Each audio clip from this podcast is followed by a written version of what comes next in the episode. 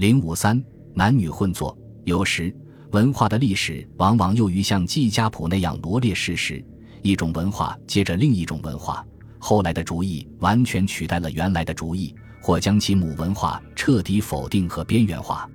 然而，这样的情况却断然没有发生在圣殿被焚毁与公元四世纪基督教被确立为罗马帝国国教之间这些年代的犹太教身上。也就是说，当时并没有发生这样的情况。原有的一神教几乎退出了历史舞台，然后被征服一切的基督福音书彻底边缘化。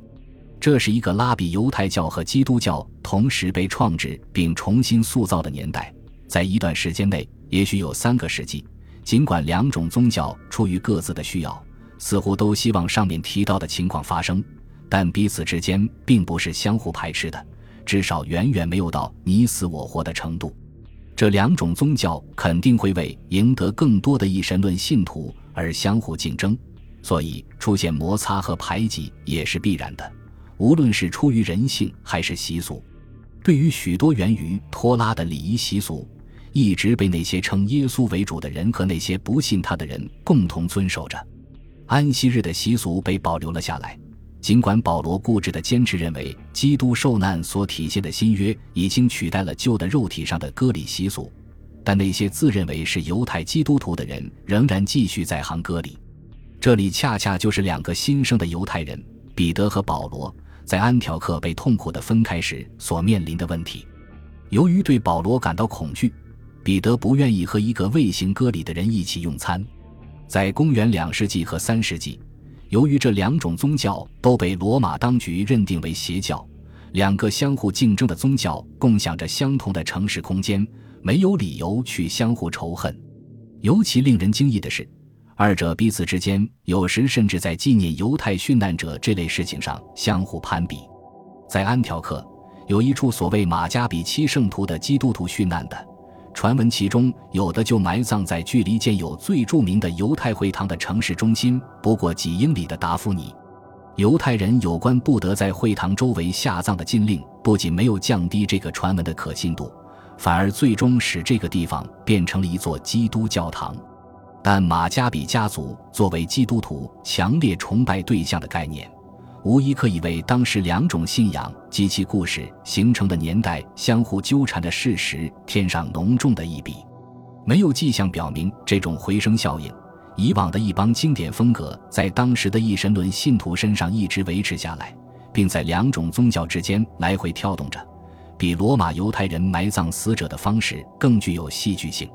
在阿皮亚古城南面的犹太墓群维尼亚兰达尼尼，以及北面位于托洛尼亚山庄的墓群，都是在17世纪初在田野中开始发掘的，而且当时自然地被认定为是基督徒的墓穴。19世纪中期，尽管有大片的墓穴被发现，而这种观念一直没有改变。也正因为如此，土地的主人才得到罗马教廷当局的允许，继续进行发掘工作。走下离入口不远的阶梯，便进入了这片大墓地的巷道。一个红色的七支烛台，确定无疑地映入眼帘。后面还有很多类似的图案，有些还夹杂着用希腊文间或有希伯来文写的铭文。如有一幅上写的是安息，所以这片墓穴的归属便毫无疑问了。发掘结果表明，这是地地道道的犹太地下坟墓。在当时。罗马的犹太人无论地位卑微还是高贵，所有的人都可以采取这种形式下葬。与基督徒同时或稍晚建造的墓穴相比，犹太人的墓穴都有风格相同的隔间、墓室和壁龛。然而，在维尼亚兰达尼尼墓群中，却有一些利用山岩直接凿成的墓穴，墓室几乎垂直于而不是平行于地下巷道。所以，至少在某些方面。在第二圣殿被焚毁之前和之后，罗马犹太人的墓穴也经历过犹太墓室形制的演变，尤其是在加利利以西的贝特谢利姆发现的大片墓群表明，或许这种演变在公元两世纪就开始了。反过来讲，这在很大程度上也是由于受到希腊地下巷道墓葬形式的影响。在罗马，大部分墓葬空间都是狭长的空穴，并且与巷道的方向平行。两边还有一层层的安葬婴儿和儿童尸体的小隔板，中间那间更大的墓室才是为那些生前更富有、更体面的墓主准备的。当然，偶尔也会在墓穴中见到大规模的装饰精美的大理石石棺，但更多的则只是装饰着细长的灯台图案、家训或常用的名言警句。在这一时期，罗马帝国的犹太人绝大部分都是平民甚至穷人。作为囚虏被掳走的奴隶及其后人，当然也有一些工匠和小店主。尽管他们还没有穷到为自己因为某种常见的传染病而夭折的孩子连个小小的墓穴壁龛都挖不起的程度，但有时也只能画上或写上一些令人心碎的告别语，或为这个无辜夭折的孩子送上一点安慰。在这片拥挤而狭窄的巷道深处，就是为犹太小区中更富有、更体面的一部分人准备的墓室。有一篇铭文曾对一位丈夫表示哀悼。他担任过小区的语法指导老师，小区中不可或缺的人物。而这篇铭文甚至对罗马的繁荣及其诗意的风格也产生过影响。墓室壁画特有的画风表明，这个墓穴可以上溯至公元四世纪。当时在罗马及其港城奥斯提亚，曾出现过一个庞大的犹太小区，并且在奥斯提亚还有一个犹太会堂。但这一时期也正是罗马帝国宣布基督教为国教的时期，因此很有可能这些远近闻名、墓室更多的基督教式墓穴是按照犹太人的墓葬形制，而不是其他的格式建造的。因为犹太人把巴勒斯坦地区的丧葬习俗直接带到了世界各地的散居点。更令人惊奇的是。在墓群的最深处建造的最宏伟的家族墓穴，竟然像教堂里的隔间一样，内壁和天花板上的装饰完全是一派异邦风格。